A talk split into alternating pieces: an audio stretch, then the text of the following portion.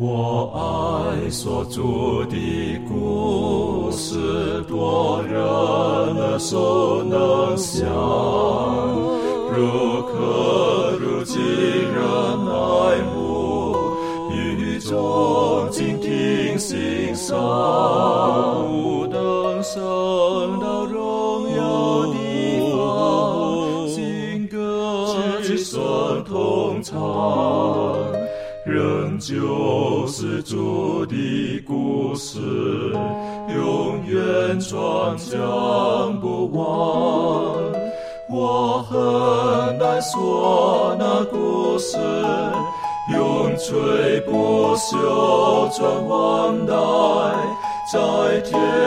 仍然的诉说主耶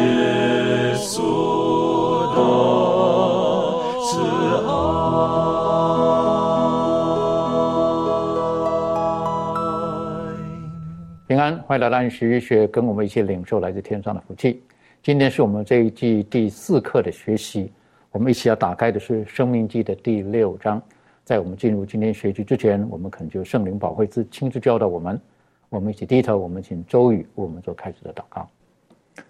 我们在天上的父，感谢你，感谢你能与我们同在，让我们今天有机会一同来研究你的话语。呃，你将生命记再一次的呃展现在我们的面前，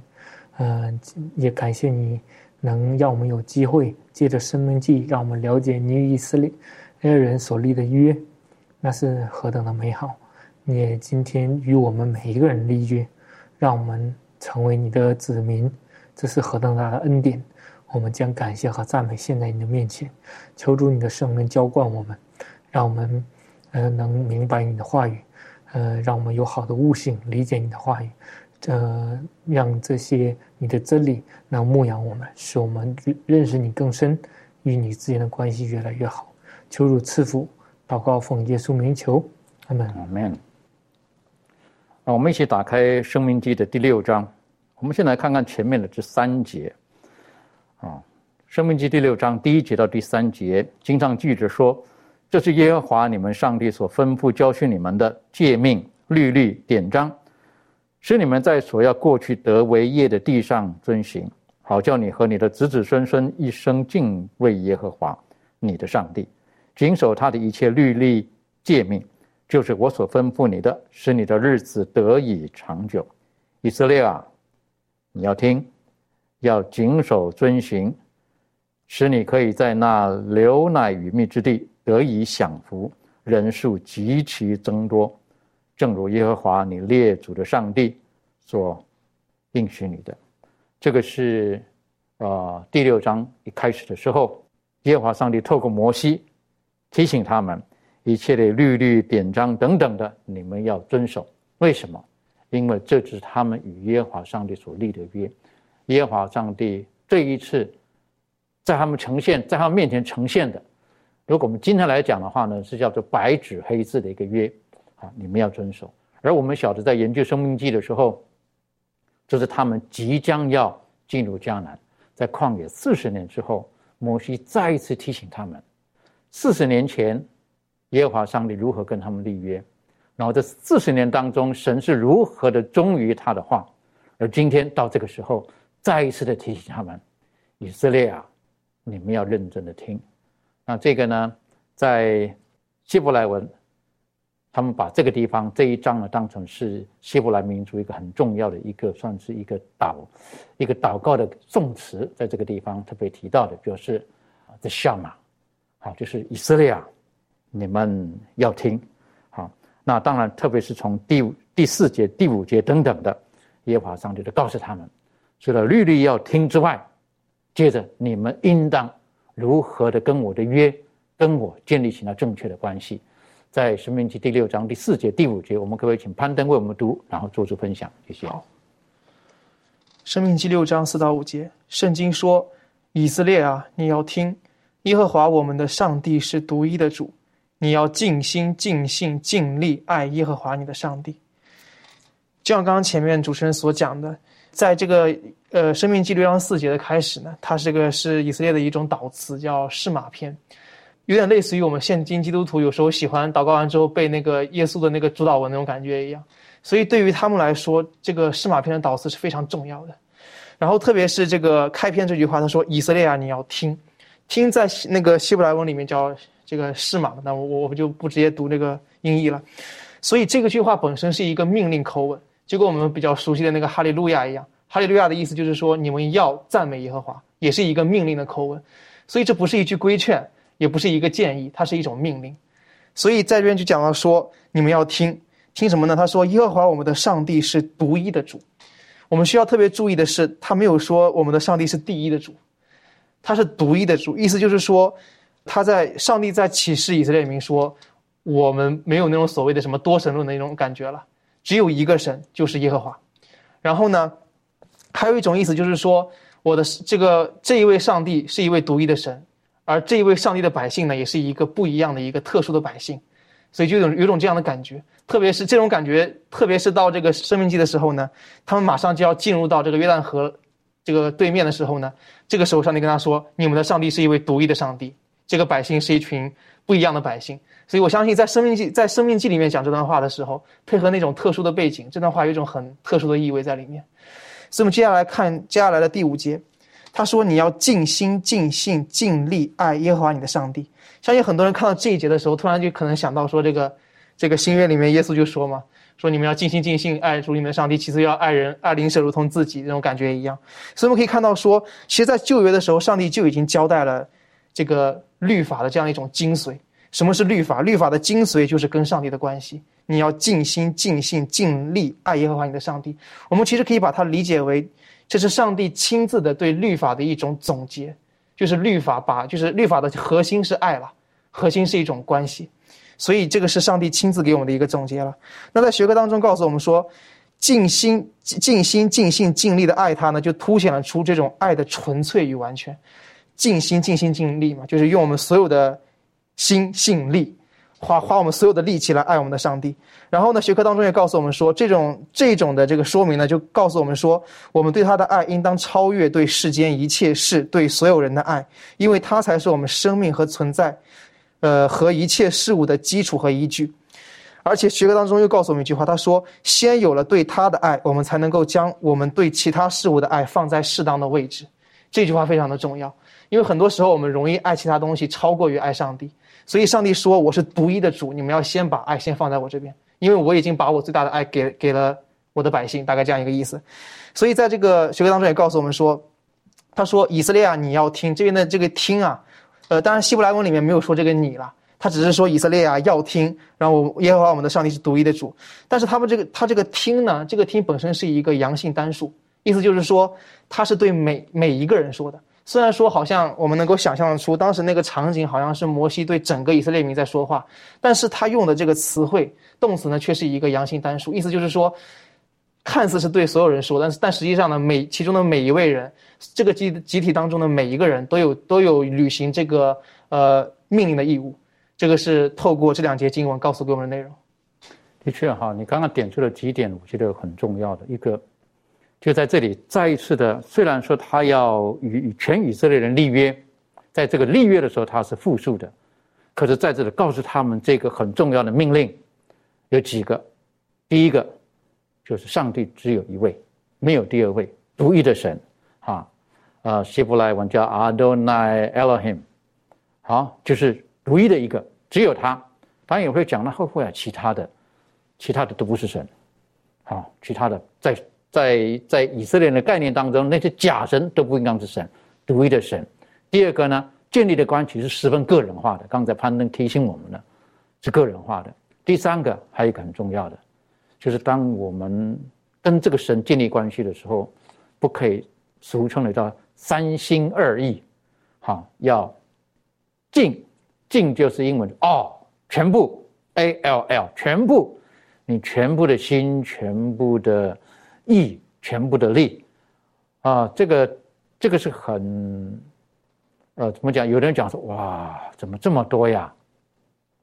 但实际上，如果我们了解。建立在一个正确的基础上的时候，其实这个是一个非常合理，而且是一个非常大的祝福在里面。这方面，立伦还有没有什么在可以分享的？嗯，那讲到这个尽心、尽性、尽力爱上帝呢？这个尽就像刚主任讲到啊，这个意思就是全部嘛，就是竭力。那对，所以我就想到说，这里就是讲到说，我们要怎样去爱上帝，就是不管是我们的思想、我们的意志，或者是我们所说的话、我们所做的事，甚至是我们的生活、我们的一切，就是我们的全人，甚至是。我们身边这些物质，我们在使用这些物质呢，都是都是能够拿来荣耀上帝名的，或者是都是拿就是可以就是爱我们的耶和华上帝的，所以这就是对，这就是我的我从这句话的这个想法这样子。的确哈，等于说全部的是不只是我们的心等等的，你刚刚特别点出了，包括我们的物质，我们所有的一切。有的人在教会当中的服饰，哈，那种心情、心态或者他的出发点是不一样的。有的人呢，有很多时间可以给教会，但他可能不一定有物质，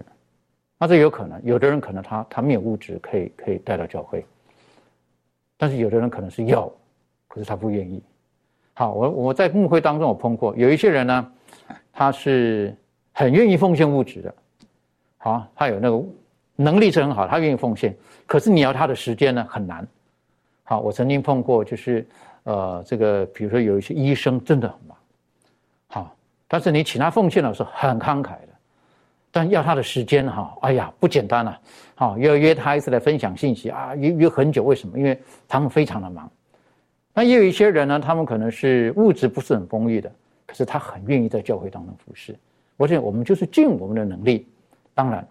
我也碰过有一些人，他可能是是有选择性的，啊，但，我想这个这个是我们个人跟上帝建立的那层的关系。可是当我们在学习这一段的时候呢，在六章的第四节、第五节提到是独一的上帝，我们要尽我们一切的是什么？要爱，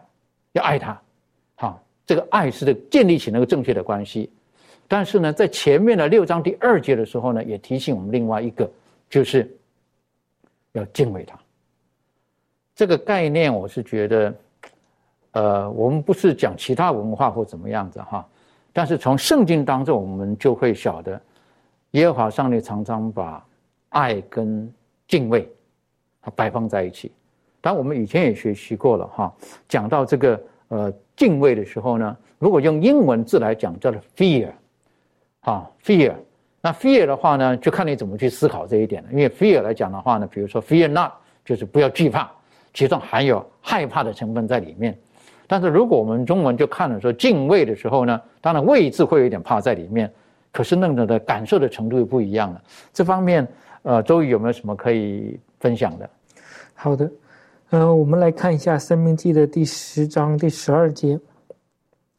这里面讲到以色列啊，现在耶和华你上帝向你所要的是什么呢？只要你敬畏耶和华你的上帝，遵行他的道，爱他，尽心尽性的侍奉他。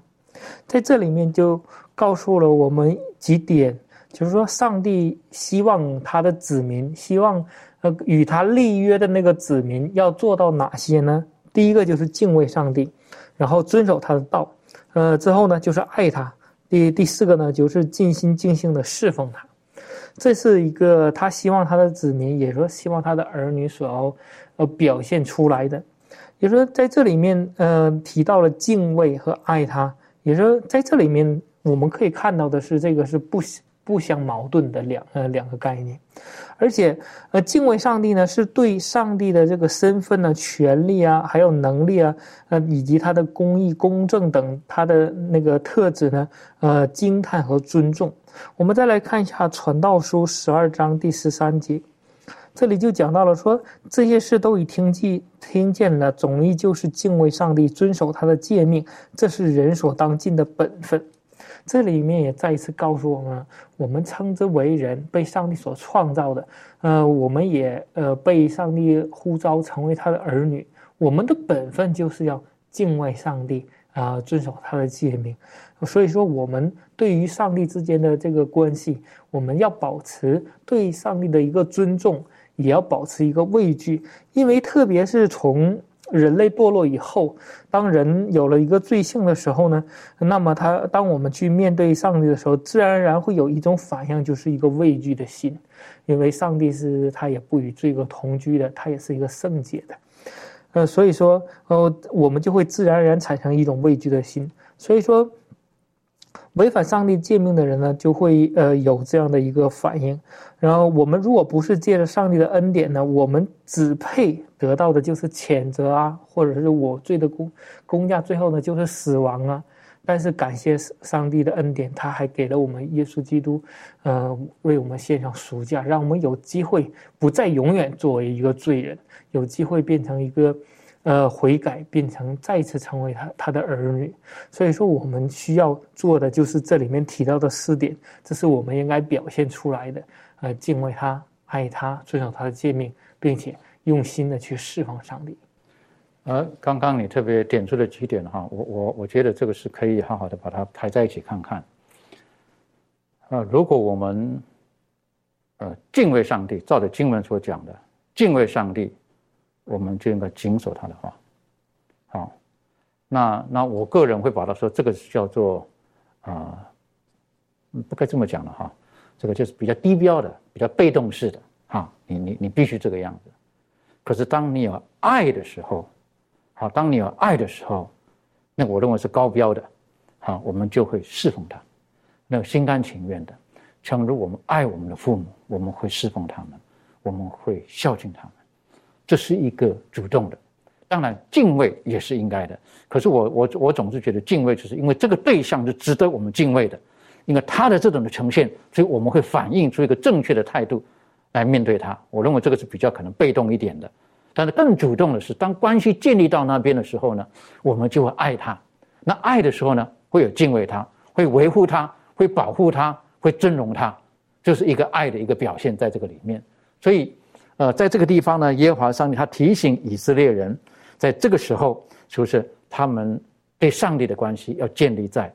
全心、尽心、尽性、尽意、尽力等等的方面，爱这位上帝，而且呢要敬畏他，要谨守他的诫命。所以从内到外，我们都应当是对神是有那种完全的关系。我记得以前这个呃听过一个，在一个一个这个。算是个营区当中吧，好，这营区当中，那你晓得有一些人呢，有些地区哈，他们去服这个兵役的时候呢，有些国家他们是是你不是自愿的，好，你必须去的。有些地方呢，他可能就我自愿去的。那我记得听过这个长这个一个长官，他就讲过一句话了，他说，军纪教育是一个由外而内的教育。哎，这句话很有意思哈，是从外而内的教育。开始你不愿意，可是从外来约束你之后，你慢慢你的内心当中会有所改变。我想呢，以色列人在西乃山下的时候，可能也有一点像的军纪教育。当他们看见西乃山它震动，然后冒烟等等的时候，他们产生了那种畏惧，他慢慢对上帝有更正确的认识。然后耶和华上帝在这个地方四十年之后提醒他们：你要从内心里面，你们来爱我，你们来侍奉我。我是觉得这个是一个很重要的信息。当然，回头来看了哈，到新约时代的时候，保罗也提醒我们：今天的我们，我们应该建立在什么样正确的基础上面，然后跟神有正确的关系，爱与敬畏。呃，这方面可不可以请呃庭炫你帮我们做一些分享？好，那我们来看一下这边的经文，在以弗所书的第二章一到十节，圣经说：“你们死在过犯罪恶之中。”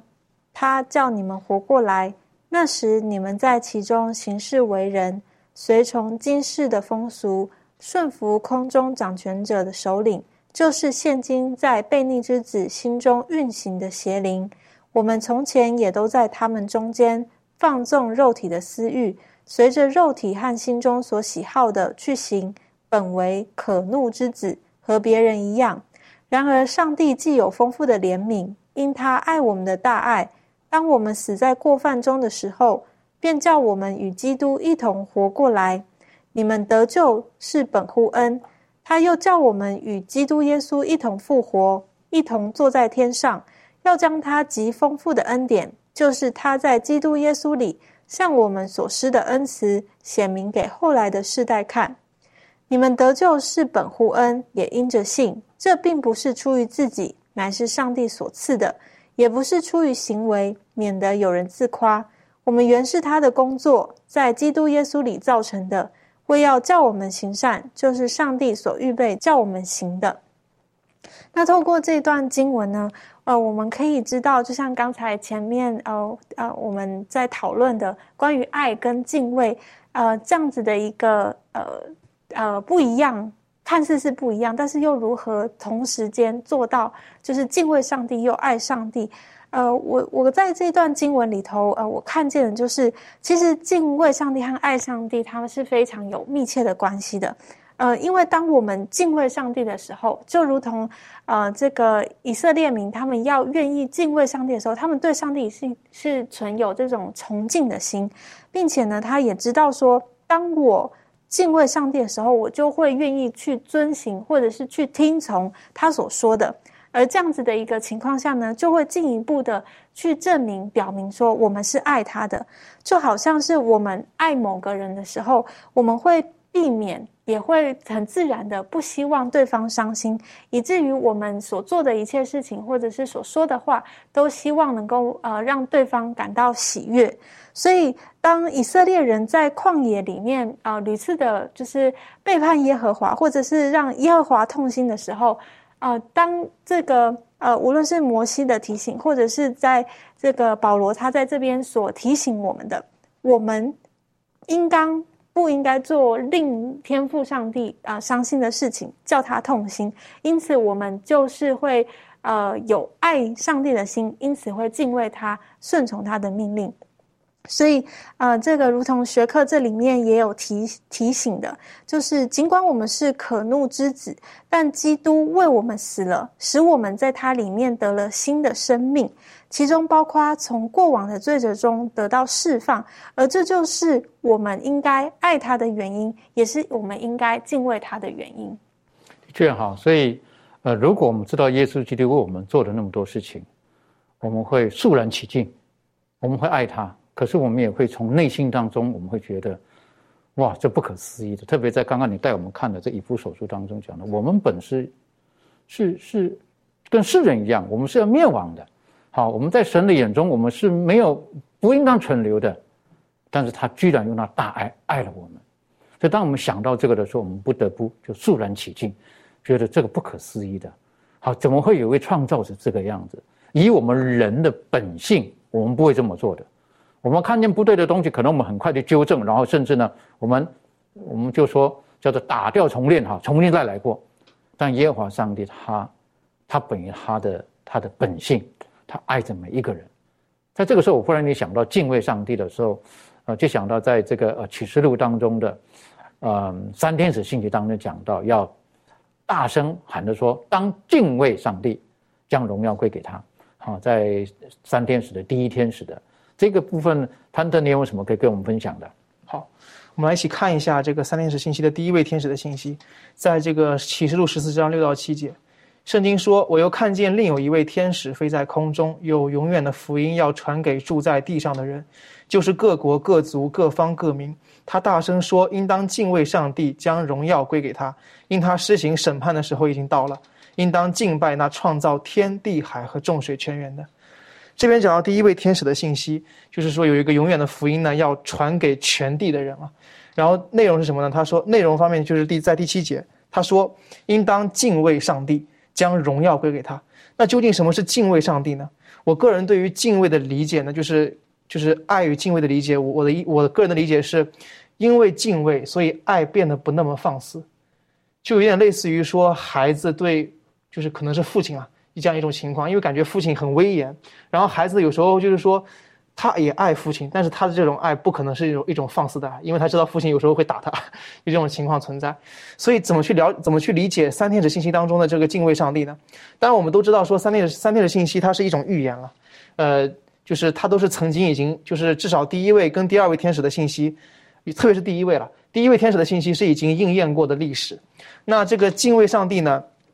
在这个。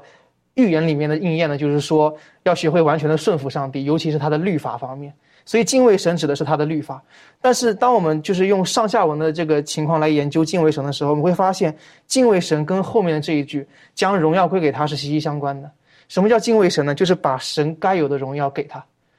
那什么是神的荣耀呢？在后面他说，因他施行审判的时候已经到了，他是一位审判的主，他是一位大法官。那他的审判又跟他的救赎息息相关。有时候我我记得有听到别人说说，他审判因为他救赎，他救赎因为他审判，他的救赎跟他的审判息息相关。除了他审判之外呢，在最后一句，在这个第一位天使的信息最后一句，他说：“应当敬拜那创造天地海和众水泉源的，他还是一位创造主。”所以为什么我们要敬畏上帝？因为他大而可畏，他是创造我们的那一位，他同时在将来他也是审判我们的那一位，在现在他又是救赎我们的那一位，所以我们需要去敬畏他。的确哈，这个是你刚刚提醒我们了，啊，这个呃，因为有敬畏，所以我们的爱就不会走到一个一个偏激的，比方它变得放肆了。那在这个经文当中又提醒我们，要敬畏耶和华，将荣耀归给他。如果我们敬畏我们的父母，我们不会刻意的羞辱他们，我们会设法去荣耀他们。我是觉得，呃，敬畏，在今天我们这个时代当中，有的时候我们渐渐渐渐已经，已经开始对这个敬畏的认知有一点点去改变了。为什么？因为有的时候我们在现在这种不公平的世界当中，或不公不义的这个时代当中。有的时候，我们对于这些在上位的、在掌权的等等，的确因为很多这种可能我们觉得不妥当的事情，以至于我们对于这些权势啊等等，我们不愿意去尊敬他们。啊，我们不，我们觉得这些人不值得尊敬，所以有的时候我们会把我们在世界上的一些遭遇等等的呢，我们可能就会带到带到我们的生信仰生活当中来了。然后我们把这个神当成好像去你要听我的，你要照我的意思等等，不然我就不喜欢你。不要忘记了，我们的生命从他而来的。像刚刚潘天提醒我们，今天他是救赎了我们，将来他还会来带我们到天上去。我是觉得，这个如果我们认知到这一点的时候，我们就不可以把这位生命的主，就是我们的主，跟我们今天在世界上的碰见的一些，呃，觉得不舒服的事情，然后把它并在一起。我就记得曾经碰过有一个人，因为可能他的父母对他十分的严格，因此他。他觉得，如果有上帝的话呢，他的父母不会这么对他的。好，他把这个反射过来了，啊，把他在在在人世间当中的一些可能不愉快的事情，真的反射出来了。但我从另外一个角度告诉他，我说：“你觉得你父母的这种严苛等等的，可是为什么他们会这个样子？你有没有想过他们是什么原因会这个样子？有的时候我们要从不同的角度去反思。那在这个生命记当中呢，实际上耶和华上帝告诉他们：你要爱我。”尽心尽力爱，然后还要敬畏。可是讲到爱的时候呢，这个耶和华上帝在在生命记当，当然生命记当中很多地方就就提醒了这个呃这个爱是什么样子的爱，要如何的爱，为什么爱，什么时候爱，这方面呃丽伦有没有可以跟我们做一些分享跟学习？好，那我们就先来读在学科里面的这几节经文。我们先看《生命记》的第四章三十七节，这里说：“因他爱你的列祖，所以拣选他们的后裔，用大能亲自领你出了埃及。”好，然后呢，第二个章节是在一样《生命记》的七章第七节、第八节，这里就说到呢：“耶和华专爱你们，拣选你们，并非因你们的人数多于别名。”原来你们的人数在万民中是最少的，只因耶和华爱你们，又因要守他向你们列祖所起的事，就用大能的手领你们出来，从为奴之家救赎你们，脱离埃及王法老的手。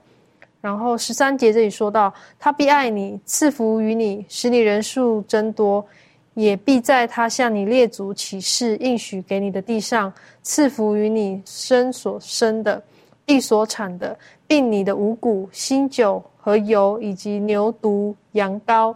第十章十五节这里说到：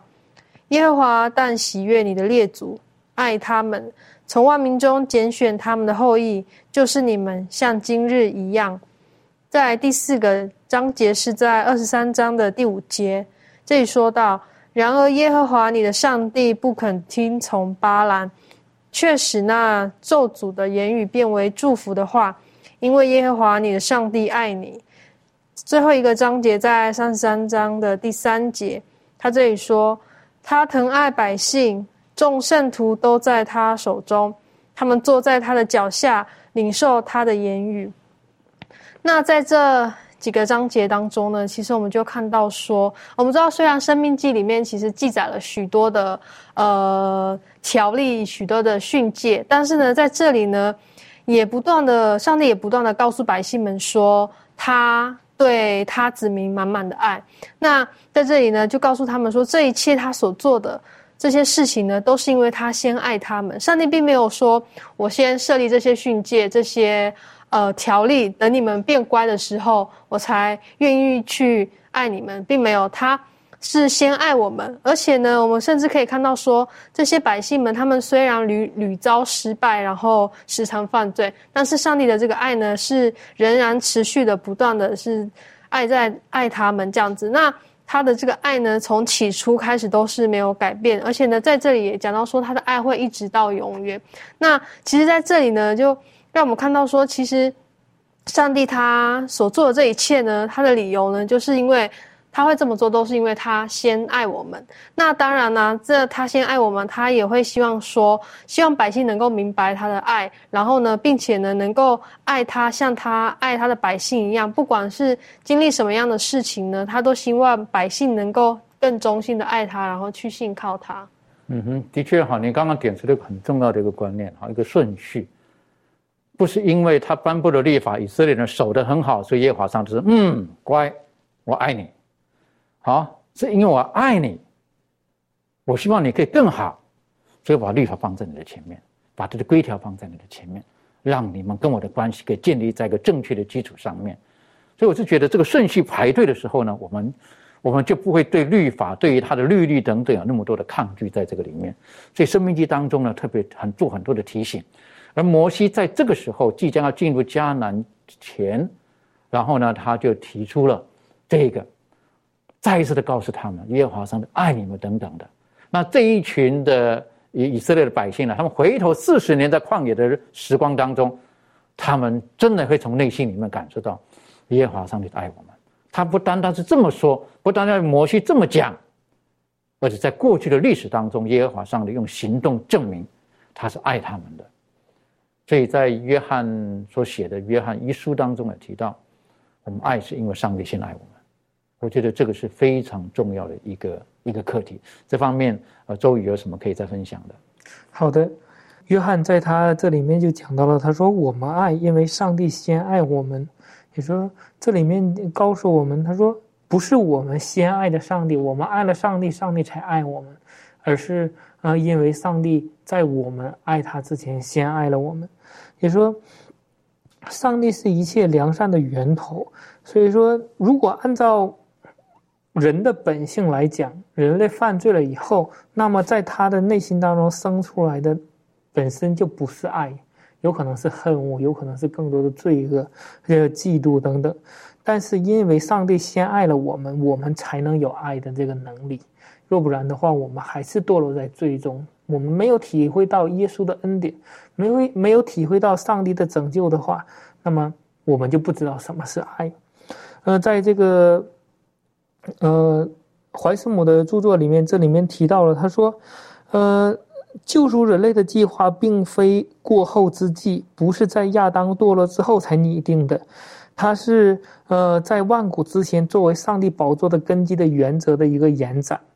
也说。当上帝最初创立，呃，决定要呃建建立这个地球，然后创造人类的时候呢，那个时候他就已经预知到了有可能会这样，所以说他就设立了救赎计划。所以说他在那个时候就已经准备了这样要救赎人类，在这个圣经的这个罗马书五章第八节这里面就这样提到，他说。唯有基督在我们还做罪人的时候为我们死，上帝的爱就在此向我们显明了。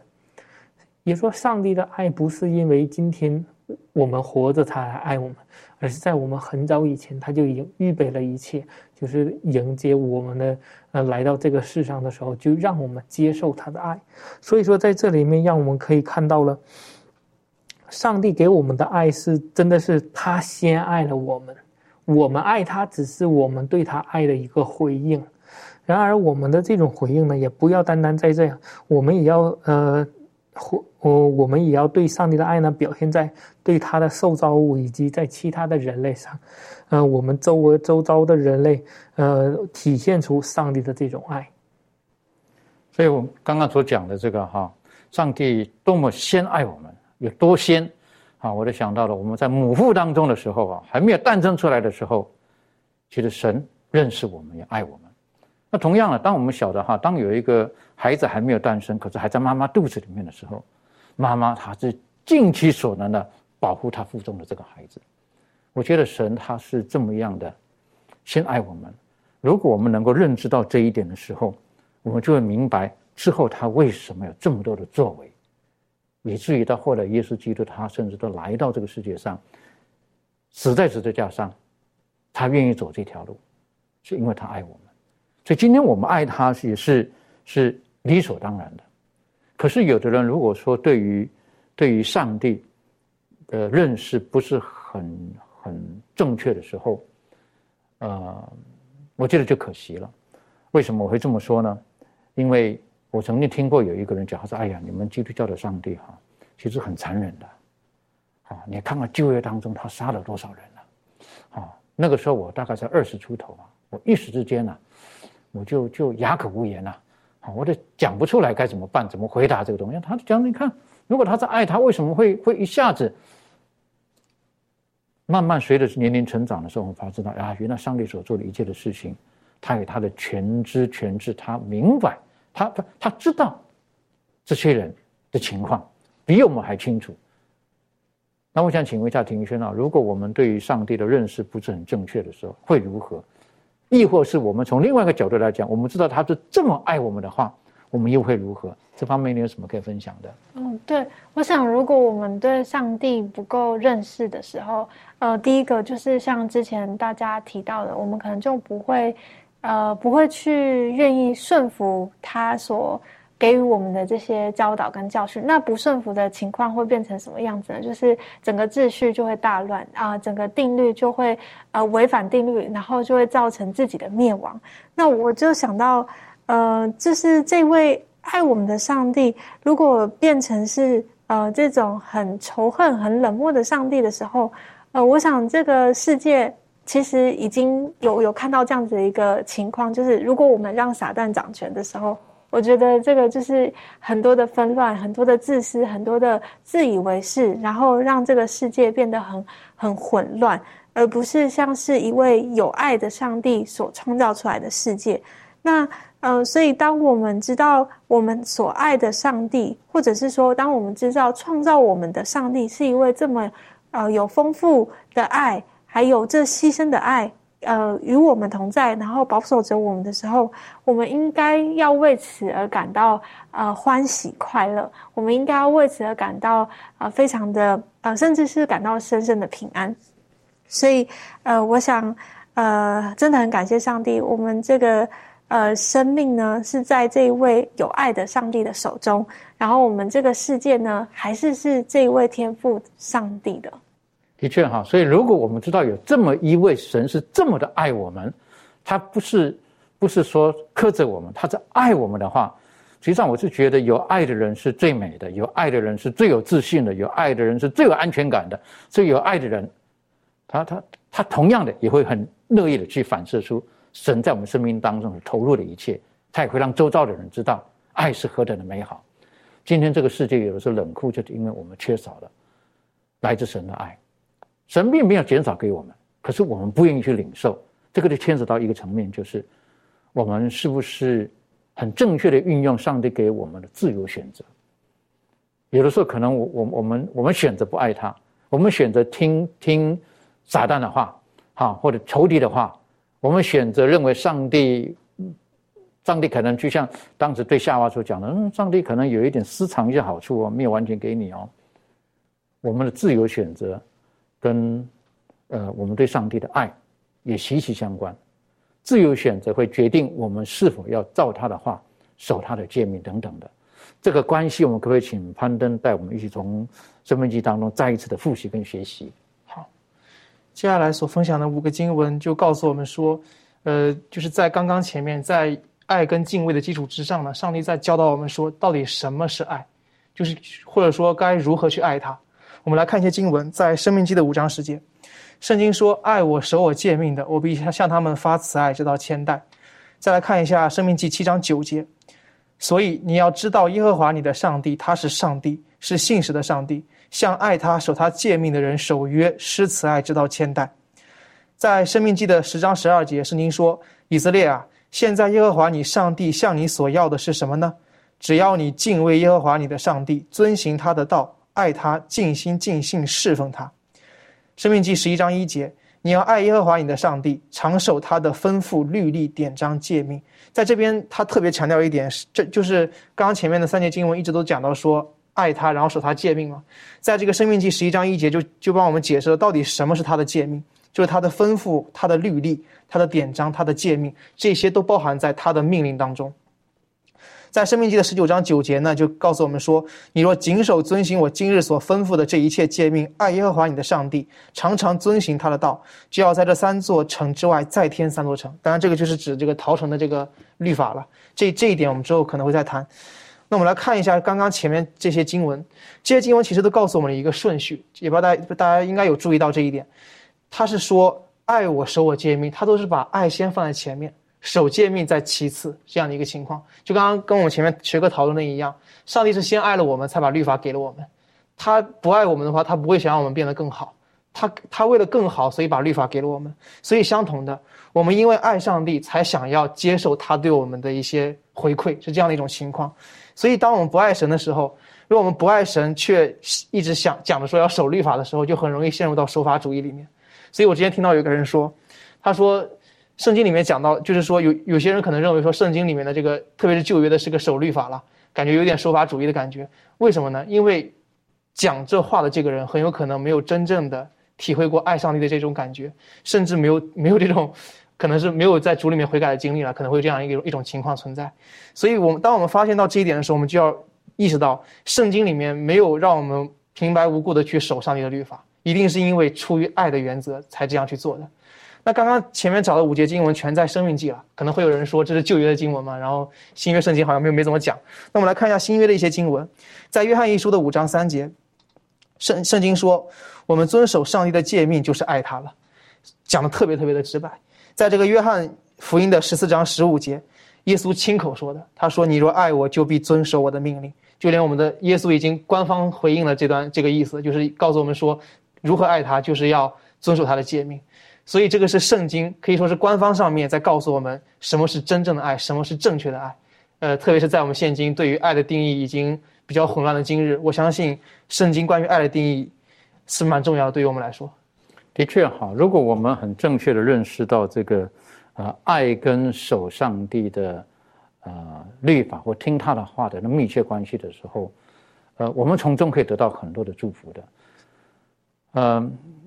我在这边，我特别想到的，就提到一个字哈，就讲的守啊，要守约、守诫命等等的。然后我们呢会讲到守安息天，或者要守这个、守那个。那那个守字，实际上有有有几种的含义在里面。好，有的就是照着规条，你就是这样子啊，就是这个红灯停，绿灯走啊，这个叫做守律法，啊，守规矩。但是其实守还有另外一个含义。守约的意思就是，我跟你定了这个约，你会尽全力的去维持这个约，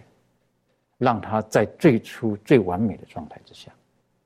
好，我们不要把它当成是一个规条而已啊，可以不可以，可以不可以，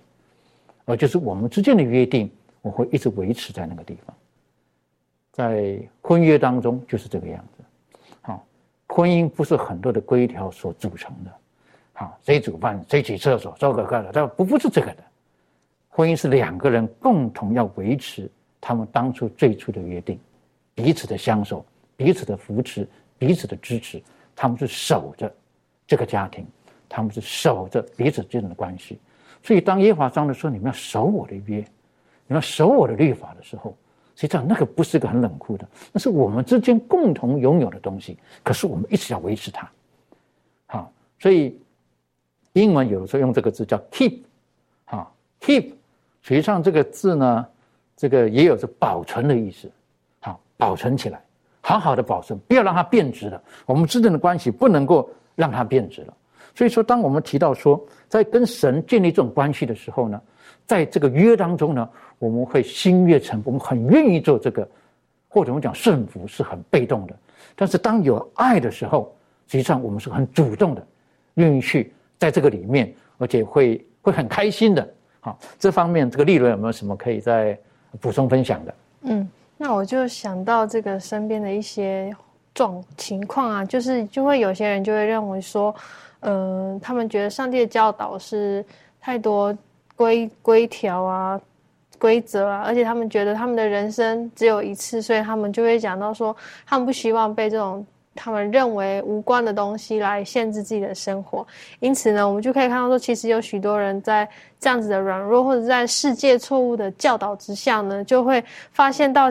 他们就会觉得顺服上帝是一件很困难的事情，但是就好像前面这个潘弟兄讲到，就是说，他说如果我们不爱上帝，那么我们就其实就完全做不到他向我们要求的任何事情了。但是呢，我就想，一旦我们能够愿意去尝试，或者是愿意去去这样做，去爱他，去尽心尽性去爱他，有这样的一颗心的话，我想我们的生命生命会渐渐改变，然后也会帮助我们说，呃，自然而然的，我们就会因为爱，然后愿意去去顺服他，然后去顺服他的旨意。那。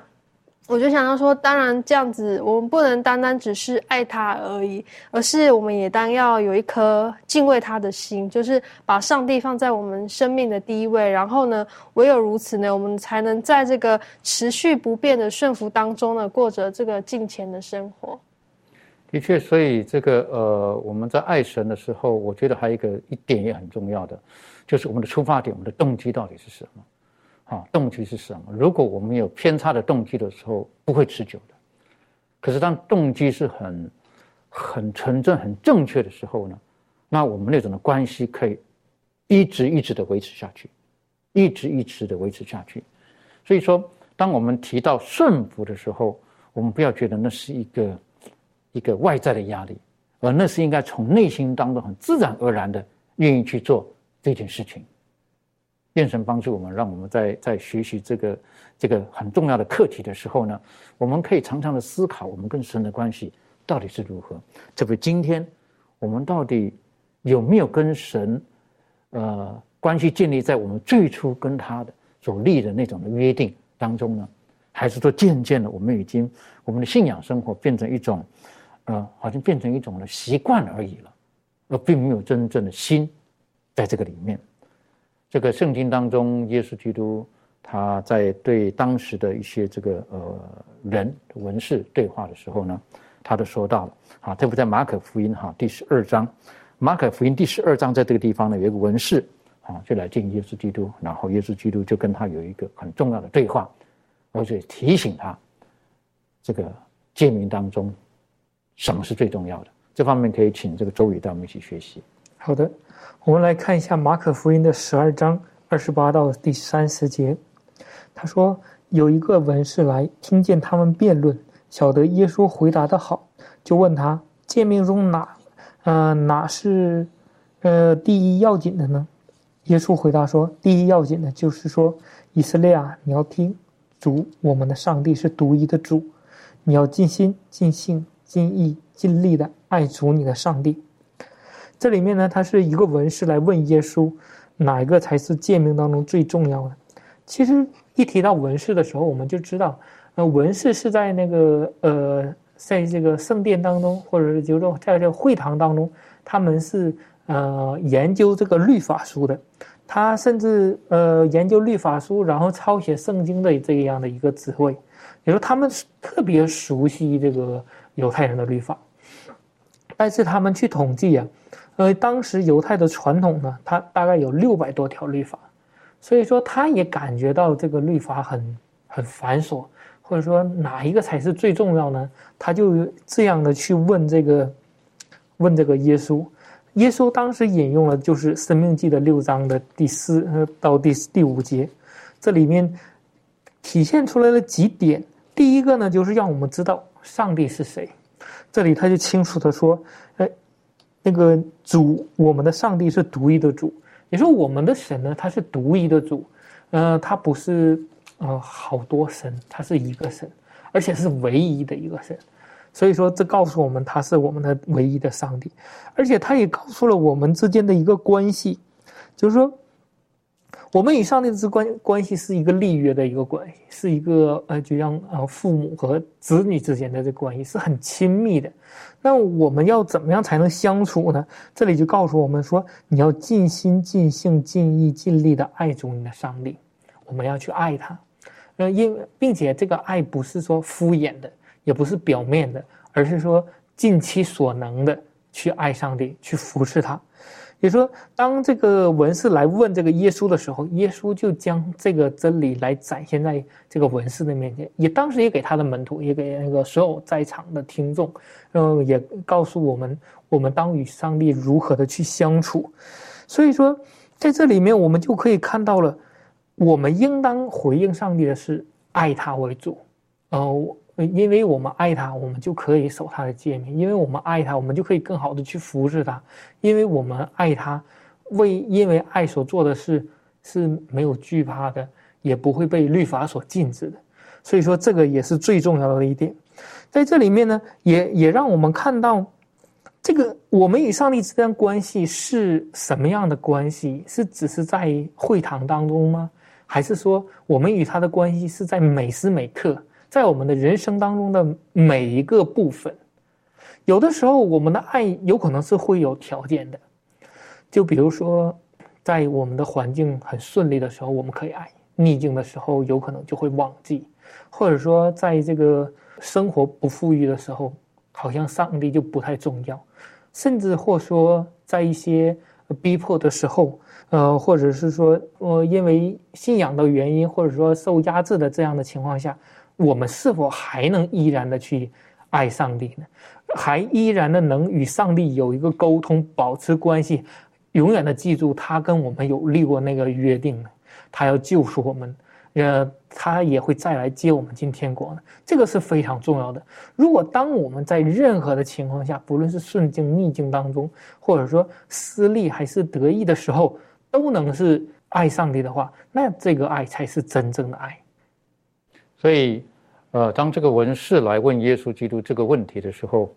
呃，可能他他一辈子在研究这个律法啊等等，他可能自己本身都都在怀疑了，哈，他在怀疑了。那很可惜，就是他们研究的律法的时候呢，他们把这个设定律法的这个主他们拿开了，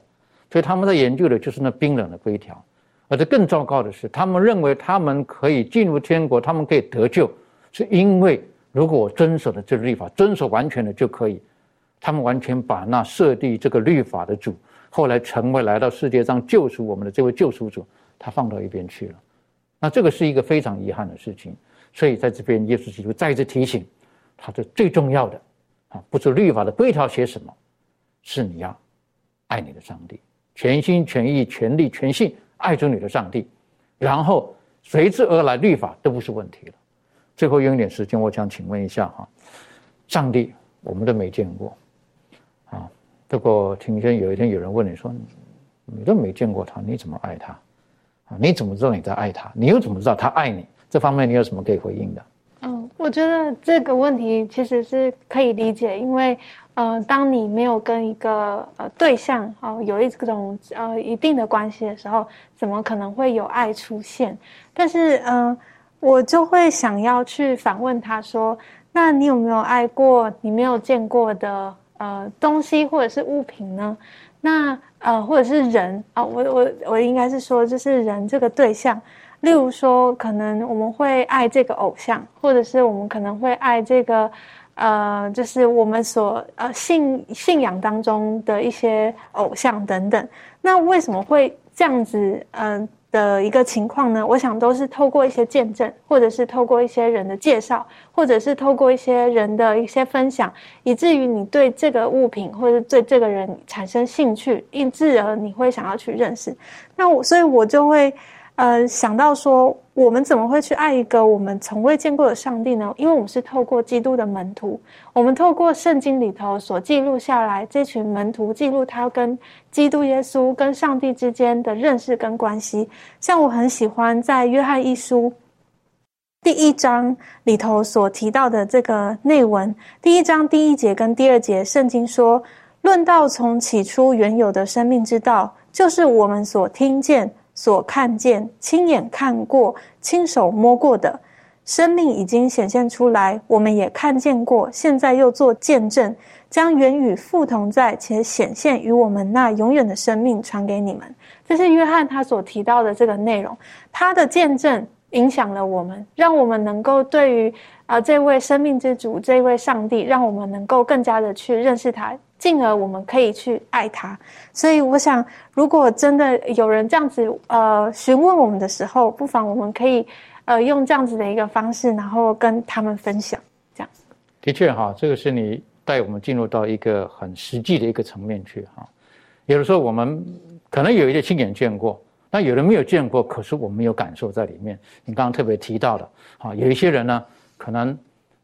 他没有真正的这个看到这个所谓的明星啊或什么，可是从屏幕当中啊，从他的歌曲当中，从他的或者球星当他打球等等的，哎呀，我们就产生了敬仰的心，是不是？然后我们会希望有一天可以跟他见面。为什么？因为看见了一些的事迹。同样的，今天在我们生命当中，我们如何见证我们的信仰？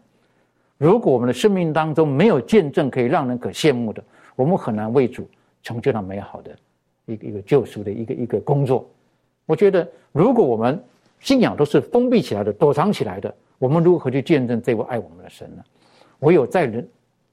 我们的生命当中，让人感受到神是何等的爱我们，所以我们也反照出他的爱的时候，那我觉得人家就会相信，嗯，虽然没见过，可是这位神，他真的是爱。愿上帝帮助我们，我们一起低头做祷告。不，上帝，我们谢谢您，因为我们知道，照着圣灵所讲的。你就是爱。